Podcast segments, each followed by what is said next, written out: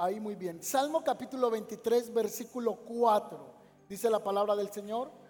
Aun cuando yo pase por el valle más oscuro, no temeré porque tú estás a mi lado. Tu vara y tu callado me protegen y me confortan. Vamos a leerlo otra vez. Salmo capítulo 23, verso 4. Aun cuando yo pase por el valle más oscuro, no temeré, porque tú estás a mi lado, tu vara y tu callado me protegen y me, me confortan, libres del temor. ¿Qué es el temor según la psicología?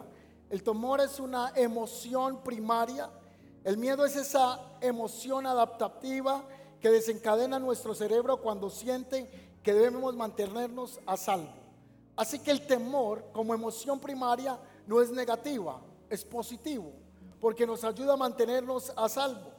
Lejos de algún peligro, cuando sufrimos esta emoción, nuestro cuerpo comienza a experimentar una angustia, una ansiedad, mucha tensión, sensaciones y sirven para que podamos huir a las amenazas y podamos sobrevivir a cualquier peligro. El miedo es algo real, ayuda a movilizar el organismo y lo mantiene alerta y hace que podamos tomar diferentes medidas dependiendo del peligro en el que nos encontremos. El miedo también puede ser imaginario. El miedo puede ser infundido por experiencias traumáticas de la niñez, del pasado, y puede comenzar en nuestra mente a construirse temores que no van a ser reales, que no van a suceder, pero están en nuestra mente, son imaginarios. Existen diferentes tipos de temores y este tipo de temores nos lleva a experimentar ansiedad. Por ejemplo, cuando tenemos un temor intenso, este miedo, este terror se comienza a mutar y comienza a convertirse en una fobia. Los miedos también pueden ser factores genéticos o hereditarios. Puede tener un factor ambiental. Es decir, si uno creció en un hogar donde los padres todo el tiempo tenían temores, los hijos terminan siendo temerosos. Los miedos también pueden ser factores de, ser infundidos por espíritus del mal para poder incapacitarnos en nuestras decisiones básicas en la vida y no dejarnos enfrentar las situaciones que debemos eh, dominar. Muchos temores nos llevan a la enfermedad y nos mantienen atados al terror, a la ansiedad. Y para darle alguno de estos eh, temores a nuestras vidas un nombre, vamos a comenzar a identificarlos. Todos los que estamos aquí hemos experimentado miedo, temor.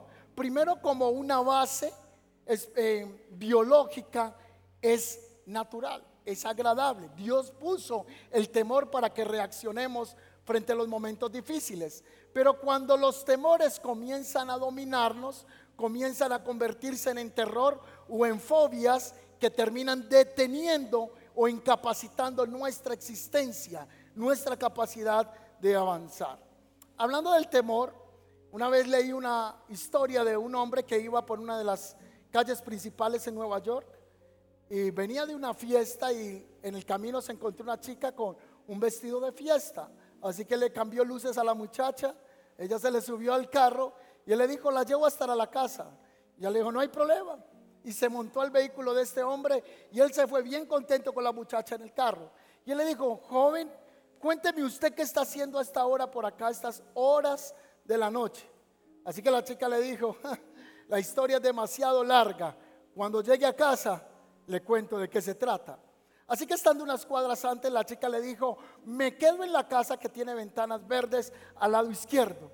Así que él llegó y frenó el vehículo y cuando volteó, le dijo a la muchacha, llegamos, pero no había nadie. Así que el muchacho comenzó a preocuparse seriamente, se bajó del vehículo muy temeroso, con un frío en la espalda, con sus vellos de sus manos ya sobrecogidos, toca la puerta y dice, lo que pasa es que aquí vine a traer una joven que se llama Alexandra. Y cuando llegué aquí ella no aparece en mi vehículo. Así que quien le abrió la puerta era el papá de la chica y le dijo, sí, ella murió hace dos años y eso le ha estado pasando a varios aquí durante este mes. Todos hemos sido expuestos a momentos de tensión, a momentos que marcaron nuestra vida para que se abriera la puerta el temor. No sé si el temor lo generó una, una película que usted se vio alguna vez, si se vio poseída, si usted se vio una película del infierno, del extramundo y comenzó a afectar sus emociones. Pues los miedos pueden volverse patológicos de acuerdo a las experiencias que hayamos vivido. Por ejemplo, la angustia prolongada es el síntoma principal del trastorno de la ansiedad. Sin embargo, también puede ser síntoma de un trastorno depresivo, un trastorno límite de la personalidad. Si hay aquí alguien que ha estado llevando su vida en medio de temores constantes que van más allá de lo natural o de ayudarle a salvaguardarse del peligro, usted puede estar pasando en una zona de ser dominado por el miedo y se le está volviendo un tema patológico. Es importante que evaluemos el síntoma y ver la forma y el cuadro que nos está dominando. Específicamente, vamos a ver algunos de los temores que muchas veces los que estamos acá hemos sido dominados por ellos. Por ejemplo, ¿cuántos le tienen miedo a la altura? Yo, yo, le tengo temor a la altura. Yo voy a una casa que es muy alta y yo miro hacia abajo y me siento mareado no me agrada ni siquiera acercarme mucho al balcón, pero muchos tienen un miedo extremo a la altura, otros mantienen un miedo a la pobreza. ¿Y qué tal si vuelvo a ser pobre? ¿O qué tal si soy pobre y no salgo de la situación? Otros tienen un temor al futuro y por eso la gente visita al brujo, la hechicera, eh, llaman a los canales de televisión tarde de la noche para que le digan que depara el futuro, que le lean las manos, que le lean el tabaco, el té, el tarot, que les digan qué del futuro porque tienen miedo. Otros tienen miedo a la enfermedad. Muchos tienen miedo a casarse. ¿Qué miedo casarse? Amén, dijo alguien por ahí. Otros le tienen miedo a no casarse. Ah, qué miedo al no casarme. Otros tienen miedo a la soledad miedo a los espejos. De pronto se ve el rostro usted y se asusta. Temor de hablar en público. Miedo al que dirán. Miedo a la oscuridad. Otros tienen miedo de envejecer. Hay un temor de que llegue la vejez. Otros tienen miedo al cambio. Miedo al abandono. Miedo al divorcio. Miedo al atragantarse. Aquí hay un caso bien particular. Un hombre que conocí como predicador muchos años era delgado el tipo yo creo que se ponía una pijama de una sola raya, no le cabían más de lo delgado que era.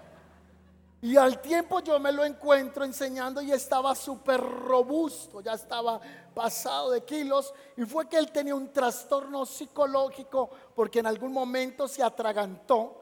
Y él siendo pastor nunca tomaba la Santa Cena y la gente ni se daba cuenta. Porque a él le daba miedo que al tomar el pan se atragantara. Y era súper delgado y tuvo que buscar ayuda para poder solucionarlo. El temor a abordar un avión. Yo no sé si alguna vez usted estuvo en un avión y era el miedo y el pánico para subirse o en el aire cuando tuvo una turbulencia, usted comenzó a gritar desesperadamente. Otros tienen temor para iniciar un proyecto. ¿Y si me va mal? ¿Y si fracaso? ¿Si no me funciona? Otros tienen temor a la muerte. ¡Ay, qué miedo! miedo a la muerte. Hay algunos tipos de fobia que se clasifican dentro de la psicología y ya vamos a ver qué dice la palabra. Fobias específicas. Por ejemplo, la aracnofobia es una fobia a las arañas, no puede ver una araña. La sinofobia es una fobia a los perros, gente que no puede ver un perro. Yo creo que esta sí nos da con todos casi. la musofobia y es la fobia a las ratas, detesto ese animal. La etmofobia a los insectos, fobias a los gatos, a las serpientes. Otros tienen fobias o trastornos naturales como a los rayos, a las tormentas, a las aguas. Por eso muchos no se bañan porque tienen una fobia al agua. Otros tienen una fobia al transporte público, a los espacios abiertos, a los espacios cerrados, a estar entre muchas personas. Muchos le tienen gran fobia a esto. Hay una fobia que se llama la coimetrofobia y la mofia a los cementerios. Es un miedo despavorido que si usted pasa por un cementerio de pronto se le pasa un muerto y lo saluda. Una vez una persona llegó a un cementerio y se encontró con, con el vigilante y le dijo al vigilante, ¿y usted qué hace aquí hasta ahora? Y el vigilante le dijo, pues estoy cuidando el cementerio. ¿Y qué le cuida usted al cementerio? No, ese es mi trabajo, soy vigilante para que no hagan profanación de tumbas. Entonces la persona que iba pasando por ahí le dijo a este vigilante, solo que el vigilante era cristiano, y le dijo, a mí me da un miedo pasar por los cementerios, me da, me da terror, me da pánico. Y el vigilante que era cristiano le dijo, yo también cuando era de este mundo también me daba miedo las cosas. miedo a los cementerios. Otros pueden tenerle una gran fobia o un gran miedo a permanecer mucho tiempo sentado. sentado. Eso se llama la catisofobia y está relacionado con personas que fueron torturados, perdón, en una silla, estuvieron sentados. Otros tienen la fobia de la homotofobia, miedo a los ojos, o miedo de mirar a una persona fijamente a los ojos. ¿Cuáles son tus pensamientos más recurrentes con el temor de los que estamos aquí hoy? Pensamientos que nos están ligando siempre al miedo. Por ejemplo, ¿y si no me contratan? ¿Y si no me va bien en el trabajo? ¿Y si me deja mi esposo? ¿Y si me deja mi esposa? Bueno, muchos dicen, ojalá se vaya, pero eso no es de Dios. Pero muchos tienen un temor de que la pareja lo deje. Otros están todo el tiempo con el temor del no puedo, no tengo o no lo voy a lograr. El temor se roba el hoy, nos incapacita a avanzar hacia los logros extraordinarios y a conquistar el futuro que el Señor ha establecido para nosotros. Cuando una persona está anclada por los miedos, los temores y los traumas de la niñez, de la adolescencia de la juventud, no permite que mire hacia adelante, porque siempre su rostro está mirando el pasado y no puede avanzar. El temor se roba el logro extraordinario del futuro porque usted está pensando, no me va a ir mañana bien. Los próximos días que vienen no me va a ir bien. Y es más fácil pensar mal que pensar bien. Muchas personas se acostumbraron a pensar en la derrota y no en la bendición. Así que el temor ha estado robándonos y secándonos lentamente la energía, la fuerza, las visiones y las conquistas que Dios tiene con nosotros. Le hago una pregunta, ¿qué has perdido o qué has dejado de alcanzar por temor? Te lo repito, ¿qué has perdido? ¿Qué has dejado de alcanzar por el temor? Haciendo una ecuación básica, el hombre que nunca fue capaz de expresarle a la muchacha que le gustaba y llevaba cinco años en la iglesia con la misma muchacha. Y llegó un nuevo hoy miércoles a la iglesia y le dice mañana y en 15 días lo ven noviado. Y usted dice, pero estaba cinco años ahí. Es una ecuación básica. ¿Qué has perdido o qué has dejado de alcanzar por el miedo? Quizás un negocio, un emprendimiento. Quizás no has dado el primer paso hacia el logro extraordinario. Otra pregunta es, ¿Cómo serías sin ese temor agudo que te desafía cada día? Pregúntese usted, ¿cómo sería yo sin ese miedo? ¿Cómo sería yo donde no le tuviera miedo a hablar en público? ¿Cómo sería yo si no le tuviera ese miedo a los fantasmas que me están atacando cada día? Así que el miedo nos lleva a vivir con creencias irracionales, con visiones fatalistas, con visiones fracasadas. El temor siempre nos, está, nos hace pensar que todo va a ir de mal en peor. En Proverbios 22, 13, hablando de una visión fatalista, dice así, el perezoso afirma, hay un león allá afuera, si salgo me puede matar. Pues la raíz es la pereza, el que no quiere trabajar saca una excusa. Pero este perezoso está sacando una razón irreal para no trabajar y es que de pronto afuera hay un, hay un león. En Mateo capítulo 14, 25 dice que Jesús se acercó a los discípulos en la mañana caminando sobre el agua. Y cuando los discípulos lo vieron caminar sobre el agua, quedaron aterrados, llenos de miedo, y clamaron, es un fantasma. El miedo, el pavor, prolongado en nosotros se convierte en una fobia que termina llenando nuestras vidas de ansiedad con pensamientos irracionales de cosas que no van a ocurrir, que solo funcionan en el universo del yo. Entonces todo lo fatal, todo lo malo está en mi mente, pero es una irrealidad. El miedo comienza a dominarnos a tal punto que usted y yo sí terminamos otorgándole poder y derecho para que muchas cosas sean atraídas de manera negativa a nuestras vidas. ¿Me sigue hasta el momento? Por ejemplo, Job capítulo 3, versículo 25 al 26 dice, lo que yo siempre había temido me ocurrió. Se hizo realidad lo que me horrorizaba. No tengo paz ni tranquilidad, no tengo descanso, solo me vienen dificultades. Así que el miedo abre puertas a la derrota y abre puertas espirituales. ¿Me sigue hasta el momento? Miedos prolongados en nosotros, trae pensamientos irreales, ideas falsas y comenzamos a crearlas en el universo del yo, solo existe en mi mente. Pero esos miedos y esos temores, yo le estoy abriendo puerta a espíritus inmundos para que vengan a dominarme, para que vengan a controlarme. Job expresa que todo el terror que él temía, eso le sobrevino. ¿Qué temor te está dominando? ¿Cuál es el temor más recurrente en tu mente? Piénsalo en este instante. ¿Qué es con lo que vienes batallando hace 15 años, 20 años? ¿Con quiénes batallas hace 50 años o 10 años? O los últimos tres meses tienes un pensamiento de temor y te tiene inhabilitado. Pues si yo sostengo un temor en mi vida, voy a comenzar a otorgarle fuerzas espirituales a los demonios para que vengan a operar en mí. Esos días estuve con una mujer almorzando, mi esposa también, una señora eh, adulta. No se me asusten. Dios mío, bendito.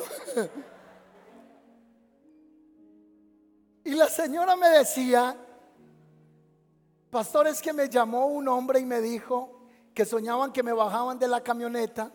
Unos hombres me estaban secuestrando y me montaban a otra camioneta.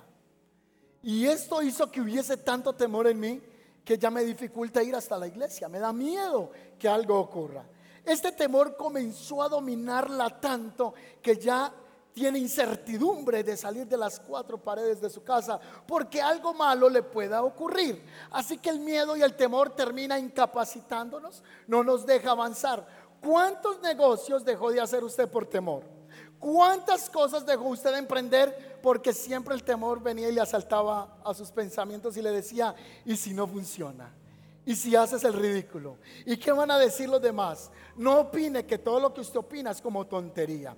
No hable en público porque la embarra. Porque desde pequeño Usted fue sorprendido por un profesor que lo hizo quedar en ridículo frente a 40 estudiantes, estudiantes, diciéndole, usted parece tonto, usted parece tonta, su opinión no importa. Y el temor desde esa edad nos viene acompañando. Así que el miedo abre puertas a la derrota y abre puertas espirituales. ¿Cuántos queremos ser libres de todo miedo y de todo temor? Amén. El temor extremo, en conclusión, es la falta de fe en Dios. Hay muchas terapias para ayudar a soltar el temor. Entre esos hay ayudas de respiración, como usted puede en la mañana ponerse en paz con la armonía, con en armonía con la, la naturaleza, como usted puede en la mañana tratar de sentir los pájaros y que la paz lo invada, cómo controlar las pulsaciones de su corazón. Pero la verdad es que necesitamos algo más allá que nos libere del temor, más que una práctica de respiración, más que una terapia de choque. Lo que necesitamos es tener a Dios como nuestra base de confianza. Una persona que está experimentando extremos de temor es porque ha dejado de poner su confianza en el Señor. La palabra del Señor nos dice en primera de Samuel que cuando Goliat se levantó, y comenzó a gritar y a mofarse frente a los israelitas, ellos entraron en pánico. Dice que cuando Saúl escuchó las amenazas de Goliat, en ese momento quedó aterrado y profundamente perturbado. La voz de Goliat ¿Cuál es el Goliat que te está gritando? ¿Qué es lo que estás escuchando? ¿Qué es lo que te tiene aterrado? ¿Qué es lo que te tiene profundamente perturbado o perturbada? Yo quiero decirle a alguien en esta noche que está en este lugar que el Señor se puede llevar todos nuestros temores y puede invadirnos de su paz. ¿Alguien puede decirle amén a esto? El temor tiene que estar allí todos los días, ese temor que nos salvaguarda, ese temor que nos ayuda a ser precavidos. Pero cuando el temor te domina, entonces no permite que los desafíos que necesitamos vencer, los obstáculos que necesitamos saltar, terminen dominándonos a nosotros. ¿Qué has dejado de hacer? ¿Qué has dejado escapar? ¿Qué no has emprendido por el miedo? ¿Qué has dejado de conquistar por temor? Tenía yo eso de 15 años y le dije al pastor donde yo iba, pastor, ¿me deja predicar? Y el pastor me dijo, no, no, no, no. Este miércoles no, en 15 días. Y yo creí que era charlando. Y yo tenía una libreta rosada de Hello Kitty, de verdad era de Hello Kitty, donde hacían, no tenía más. Era una libreta rosada, no sé si todavía existan como con una pegatina. Y ahí hacía las predicaciones. Y tenía una predica que se llamaba Tocando el manto en tiempo de crisis, basado en la mujer que tenía un flujo de sangre, era un cáncer uterino, que el Señor la sanó por completo. Así que a los 15 días yo llegué a la iglesia y el pastor me dijo, ¿usted predica hoy? Y yo le dije, no. Y él dijo, sí, usted predica hoy. En eso quedamos hace 15 días. Y yo le dije, no. Y me dijo, claro, en eso quedamos. Yo me fui emocionado, pero el corazón que se me salía de miedo. ¿Qué has dejado de hacer por temor? ¿O has dado el paso aún sintiendo temor? Los hombres que conquistan o las mujeres que conquistan no son los que no sienten temor, son los que sienten temor y aún sintiendo temor damos el paso hacia adelante creyendo que Dios nos va a respaldar. ¿Cuántos dicen amén? Así que ese día me fui para la casa y me puse un pantalón negro que tenía, unas medias blancas, unas zapatillas, parecía Michael Jackson, una camisa blanca, una corbata azul de la época, estoy hablándole muchos años atrás. Y llegué a predicar y antes de salir tomé el cepillo con el que me peinaba, recuerdo que el mango era rojo y me paré frente al espejo y le dije, hermanos, Dios los bendiga. Traigo una palabra de Dios para usted. Frente al espejo estaba fácil. Yo tocaba la batería en la iglesia y después de tocar la batería pasé a predicar. Y cuando me pusieron el agua para predicar, yo recuerdo que tomaba el vaso y yo apretaba el agua y el agua me hacía así. Yo parecía un sacerdote esparciendo agua bendita en el púlpito. Pero era el miedo que yo tenía esa noche. Hoy le quiero decir que todos podemos experimentar temor, pero el llamado es, aunque sientas temor, da ese paso de confianza que el Señor lo va a hacer. ¿Cuántos dicen amén? Entonces, voy y predico ese día y la gente decía, yo escuchaba, ay, el niño predicador, el niño predicador. Y desde ese día se despertó en mí un deseo de estar enseñando la palabra de Dios. Los desafíos de la vida nos van a estar haciendo siempre caras frente a nuestras vidas. Pero el llamado es, aunque sientas temor, da ese paso de fe.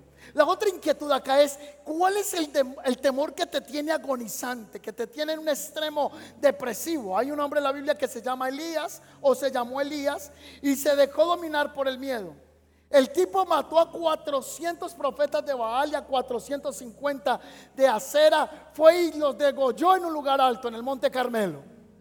Pero luego una mujer llamada Jezabel escuchó lo que él había hecho y ella dice lo siguiente. Entonces Jezabel le mandó este mensaje a Elías que los dioses me hieran, incluso me maten, si mañana a esta hora yo no te he matado, así como tú mataste a ellos. Y Elías tuvo miedo y huyó para salvar a su vida. No le tuvo miedo a 800 guerreros, pero sí a una mujer. Esa mujer lo hizo correr. Y él se llenó de pavor y dijo, me va a matar. Y en el versículo 9 la Biblia dice que el Señor le dijo a Elías, Elías, ¿qué haces aquí? Y el tipo estaba metido en una cueva, lleno de miedo a Jezabel, y digo, me quiero morir. lo cogió una depresión y le decía al Señor, quítame la vida, porque no soy mejor que los antepasados que murieron. Quítame la vida. Tenía miedo de Jezabel. ¿A qué le estás huyendo? ¿Qué te tiene metido en una cueva? ¿Qué te tiene metida en una cueva? ¿Hasta cuándo vas a seguir siendo perseguido y avergonzado por el temor? ¿Hasta cuándo te vas a dejar dominar por las cosas que te dicen que no lo vas a lograr? Hoy el Señor en una prédica, en una noche, en 40 minutos te puede hacer libre del miedo y del pánico que te ha estado dominando. Así que el Señor le dice a Elías, Elías, ¿qué haces aquí? El Señor le dijo, ay, sí, mi hijo, tan lindo, mi profeta, yo te entiendo. El Señor le dijo, ¿usted qué hace aquí? Verso 9, ¿qué haces aquí, Elías? Verso 11, segunda vez, el Señor le dijo, sal y ponte de pie delante de mí en la montaña. No le está preguntando cómo se siente, le dijo, sálgase de ahí, sálgase. ¿Qué hace en ese lugar? Verso 13. Entonces una voz le dijo, ¿qué haces aquí, Elías? Por tercera vez. Y en el versículo 15, el Señor le vuelve a decir por cuarta vez, regresa por el mismo camino que te viniste y sigue hasta el desierto de Damasco. Regrésate por donde te viniste. El Señor estaba diciéndole a Elías, lo que te hizo correr, ahora tú te vas a ir a darle la cara a eso, porque yo soy más grande que el temor que te tiene en esta cueva. El Señor quiere que usted y yo vayamos y reconozcamos los miedos y los temores, los identifiquemos. Y el Señor le estaba diciendo a él, devuélvase por el camino. No, me matan. Devuélvase por el camino, porque yo estoy contigo. Yo puedo vencer, no porque yo soy muy valiente, porque yo soy muy fuerte. Nuestra fortaleza, nuestra confianza proviene de quien es nuestra roca, de quien es nuestra salvación. Nosotros tenemos el que nos ayuda, está arriba en el cielo, Él es real, Él, él existe, Él escucha nuestras oraciones y Él le dice, te vas a devolver por el mismo camino que viniste. Confronta tus temores. Dile a tus temores que hay un Dios más grande que eso que te está deteniendo. Alguien debiera decir amén a eso. Se lo repito, hay uno más grande que los problemas que estás atravesando en este momento de temor. Bueno, ya lo dije en esta noche y lo voy a repetir. Hay uno más grande que los temores que te tienen arrinconado y te tienen arrinconada. ¿Cuántos dicen amén? Devuélvase. Y luego le dice en el versículo 16, y después unge a Jehú. Lo que le estaba diciendo es, va a confrontar los problemas que tiene de temores. Y lo segundo es que le ordeno continuar con el llamado que yo le hice, con la asignación que yo te di.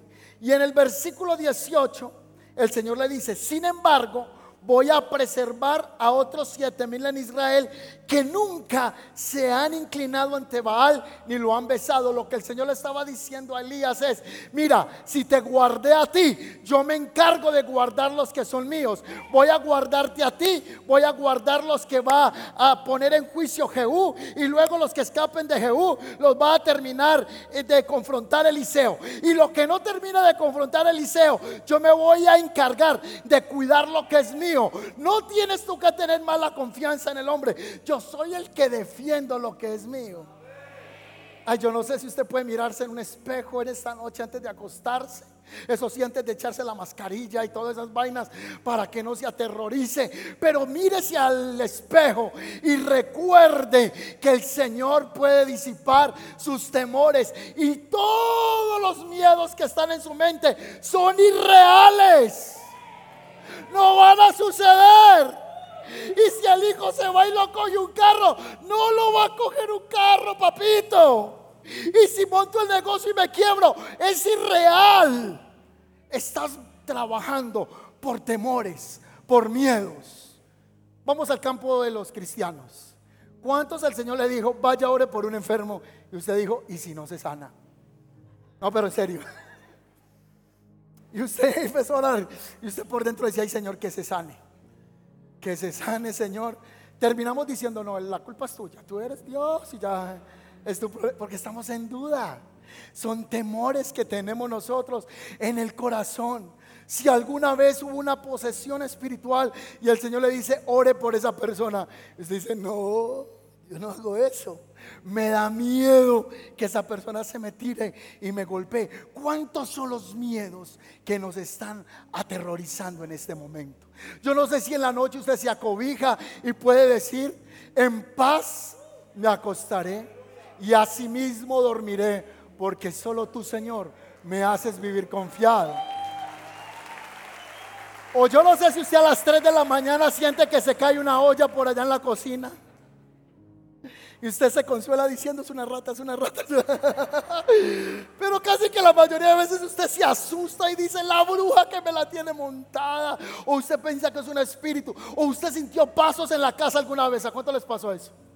Y usted se despertó, pero como tenía nervios, se quedó cobijado quieto. Y usted sentía que algo venía caminando y usted trataba como de engañar a ese demonio, hasta así así.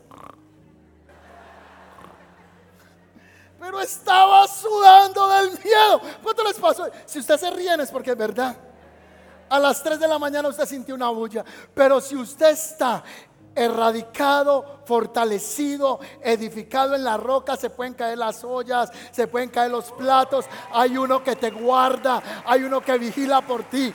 Mientras tú duermes, hay una corte de ángeles cuidando tu sueño. Mientras tú duermes, el Señor dice, ahí está mi hijo, ahí está mi hija. No se adormece el que guarda a Israel. Esa es seguridad privada las 24 horas de día, los 7 días de la semana, los 30 días del mes, los 365 eh, días del año. Él está cuidándote, Él está guardándote. No hay un demonio, no hay una bruja, no hay un hechicero que te pueda tocar si tú estás bajo la cobertura, si tú estás guardado por el Señor. Así que esa es una noche de soltar los temores. Esta es la noche de expulsar los miedos y confiar en el Señor. ¿Cuántos dicen amén a eso? Yo ya voy terminando. El Señor pelea por nosotros y nos cuida. Moisés tuvo miedo de confrontar a Moisés. Gedeón tuvo temor de acudir al llamado, pero con miedo y todo dieron el paso. ¿Cuántos de ustedes montaron su negocio con mucho susto? ¿Alguna vez? Usted dijo, Dios mío, hasta cuando hizo la inversión dijo, cierro los ojos. Y muchos miran hacia atrás y dicen, fue la mejor decisión de mi vida. Y si usted ese negocio no le fue bien, no se preocupe. Hay gente que ni fracasa porque no hace nada. Usted ha sido una persona que ha tomado el desafío de avanzar frente al miedo. ¿Cómo vamos a vencer el miedo? Voy a dar solo unos tips finales. ¿Cómo vencer el miedo? Ay, Dios mío, esto es una terapia de años. Pero con Dios Dios hace las cosas impensables. Y Dios puede en un chasquido quitar los terrores de nuestro corazón. Pues la ciencia hoy propone la optogénica o la optogenética, perdón, optogenética. A través de una luz infrarroja pretenden llegar a las neuronas y borrar recuerdos del pasado. Eso es lo que hace la optogenética. Eso es lo que se está queriendo. Entonces, si alguien tuvo una experiencia desagradable en la niñez, se la quieren borrar. Todavía está en proceso ese desarrollo. Pero yo quiero decirle que usted no va a necesitar la optogenética. No importa los terrores, los miedos, el pánico que tú hayas experimentado. Es más, hay gente que aquí tiene miedo con razón tienen miedo con un peso verídico. Quizá desde la niñez tuviste sombras, has visto cosas en tu casa, creciste en un hogar que la mamá te decía, si te metes allá en la piscina te vas a morir porque acabaste de almorzar, si te vas en la moto te va a coger un carro, no montes ese negocio porque se le va a dañar. Yo no sé en qué entorno, en qué ambiente de temor crecimos, pero Jesús nos invita a no tener miedo y a confiar en Él. En Mateo 14, 27 Jesús dijo, no tengan miedo, tengan ánimo. El Señor dice, no tengan miedo, tengan ánimo. Yo estoy aquí. El Señor a alguien le dice en esta noche, no tengas miedo, ten ánimo. Yo estoy aquí para ti. Yo estoy contigo. Tienes miedo de la quiebra. El Señor te dice, yo estoy contigo. Tienes miedo que tu matrimonio se acabe. Yo estoy contigo. Y si pasaste por un divorcio, por una separación, el Señor te dice todavía, ten ánimo. Yo estoy aquí. Yo no te he dejado. Yo soy tu Dios, yo soy tu fortaleza, yo soy el que te levanta, yo soy el que te lleno de nuevas fuerzas. Isaías 41:13 nos invita a llenarnos de la palabra de Dios. La palabra dice, pues yo te sostengo de tu mano derecha. Yo el Señor tu Dios y te digo, no tengas miedo. Yo estoy aquí para ayudar. ¡Qué promesa tan linda! Yo estoy aquí para ayudarte. El Señor le está diciendo a alguien, yo estoy aquí para ayudarte no me has visto, pero cuando estabas llorando en tu habitación, yo estaba en tu habitación. Cuando estabas pasando por momentos dominado, dominada por el terror, por el miedo que ibas a ser destruido, yo estaba ahí contigo. Y hoy te traje a este lugar, hoy miércoles, para decirte, yo estoy para ayudarte. Yo te voy a ayudar, yo te voy a levantar. Si alguien necesita que el Señor le ayude, esta palabra es para esa persona. Si alguien dice yo no necesito a Dios, está bien, usted no necesita esta promesa. Pero si alguien necesita oír la voz del Señor, Él le dice, yo te sostengo, no tengas miedo, estoy para ayudarte. Primera de Pedro 5.7 dice, pongan todas sus preocupaciones, sus ansiedades en las manos de Dios, porque Él cuida de ustedes. Isaías 26, 3 dice, tú guardarás en perfecta paz a todos los que confían en ti, a todos los que concentran en ti sus pensamientos. Confía en el Señor, porque el Señor Dios es la roca eterna. Tienes muchos miedos esta noche. Tienes muchas ansiedades. El Salmo 34, 4 dice, oré al Señor y Él me respondió y me libró de algunos temores. Ah, no. Ah, mira cómo dice, oré al Señor y Él me respondió, me libró de todos mis temores. Vamos a orarle al Señor, pero les hago una recomendación. Si el miedo te supera, si el miedo te domina, pide a alguien estos días que ore por ti. Da el primer paso. No hay cosa que dé más miedo que dar el primer paso. No hay cosa que sea más aterradora que dar el paso para que todo comience a funcionar. Pero hoy vamos a orar al Señor que Él se lleve todo temor, todo terror. ¿Usted sabe cuántos miedos tengo yo que enfrentar? Es que el pastor no tiene que enfrentar miedo ni temores. Yo todavía tengo temores. Muchas veces he tenido miedos. Muchas veces he sentido incertidumbre. Pero lo único que hago es doy el paso de fe. Y he puesto mi confianza en el Señor.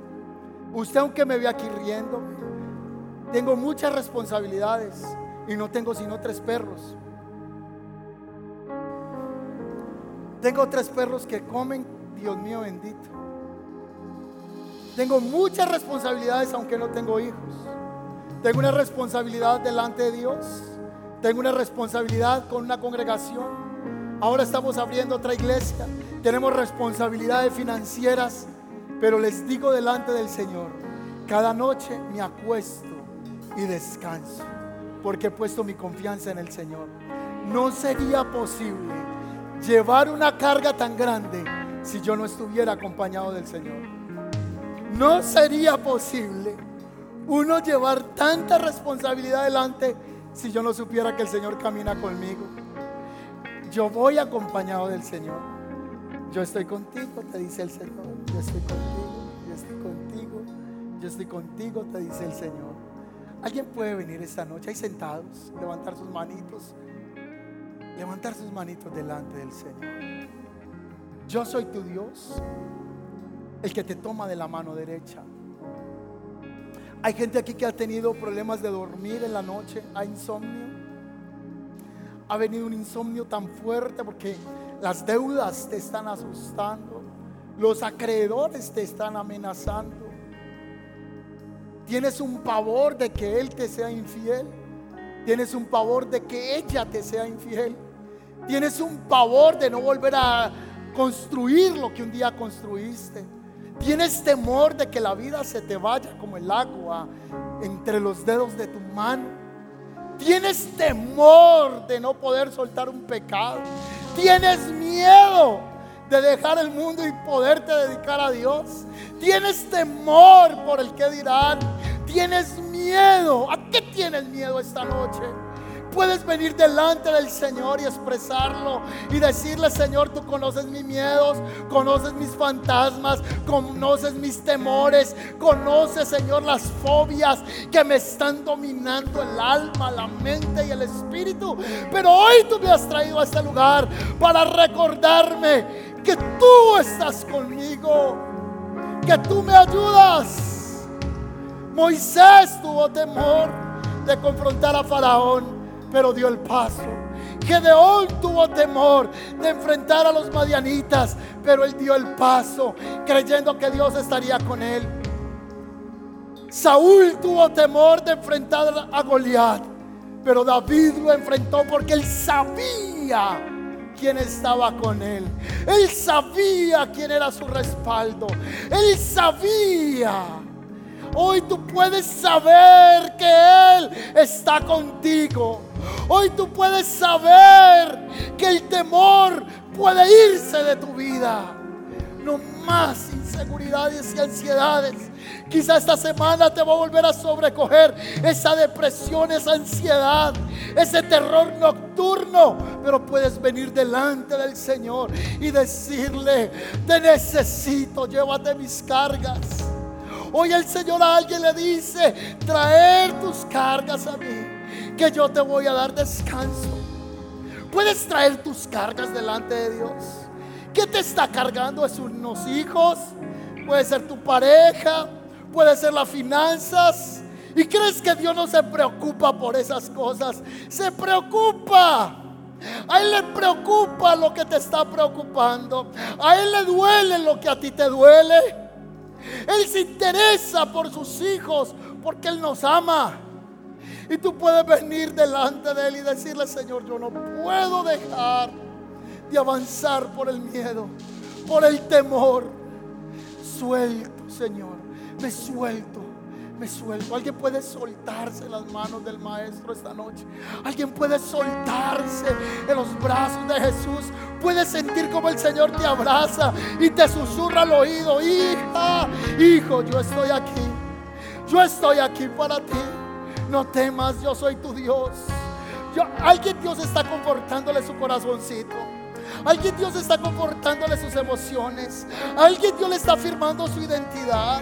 Alguien Dios le está haciendo sentir seguro, segura. Yo estoy contigo. Yo estoy contigo. Vamos, descárgate delante del Señor esta noche.